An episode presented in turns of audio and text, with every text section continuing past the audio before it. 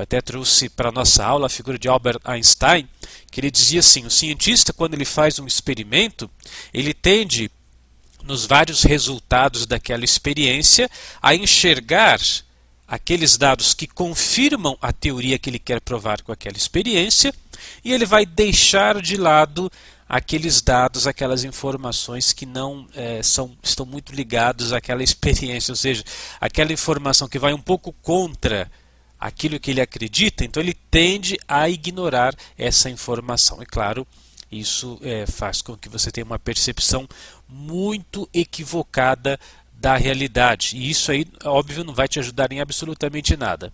Então, você quer estar certo sobre como você vê o mundo. Então, você vai procurar aquelas evidências que confirmam a sua visão. Pense um pouco na sua vida como um todo, né? As coisas que você acredita no aspecto religioso, no aspecto político, no aspecto familiar, sobre como você entende a psicologia humana, tudo aquilo que confirma as suas crenças, você aquilo você enxerga aquilo com, com mais distinção. Né? Parece que aquilo fica evidente, fica claro. E aquelas informações que não são tão é, relacionadas às coisas que você acredita, você até dá uma olhadinha assim, mas faz de conta que não vê e, e, toca em frente, porque infelizmente nós temos essa tendência. O nosso cérebro, pessoal, ele é preguiçoso. Nós, não é, não é exagero dizer isso, tá? Porque é a verdade. A verdade ela é nua e crua. Nós temos preguiça de expandir o nosso campo de visão. É muito difícil.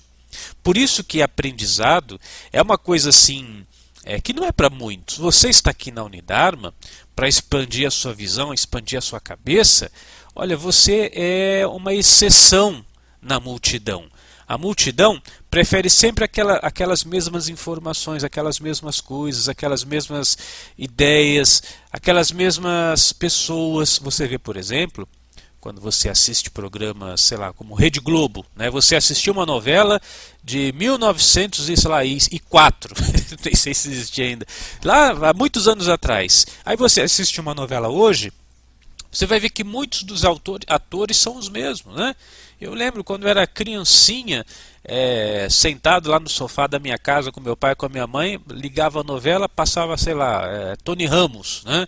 Eu lembro de uma novela, quando era muito criança, agora não vou lembrar o nome nem nada, acho que ele se chamava Pardal, era um negócio assim, ele cuidava de um ferro velho, aí ele fazia umas esculturas, aí tinha lá o Tony Ramos, que era o galã da novela. Se você ligar hoje eh, na televisão hoje, ano de 2016, né, tá lá o Tony Ramos vivo ainda fazendo novela, né? Então é uma coisa assim que não muda, né? É sempre aquele ator. Por quê?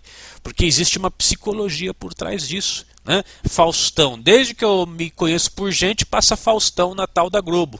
Esse, ontem, ontem foi domingo, fui lá na casa de meus pais, tá passando Faustão. Né?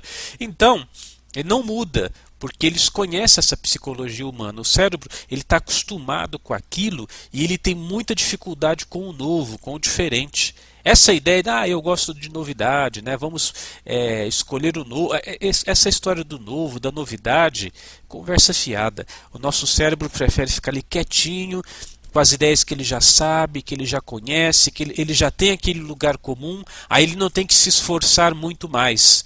Essa preguiça, também já expliquei isso na aula passada, está relacionado à necessidade que o seu cérebro tem de economizar energia.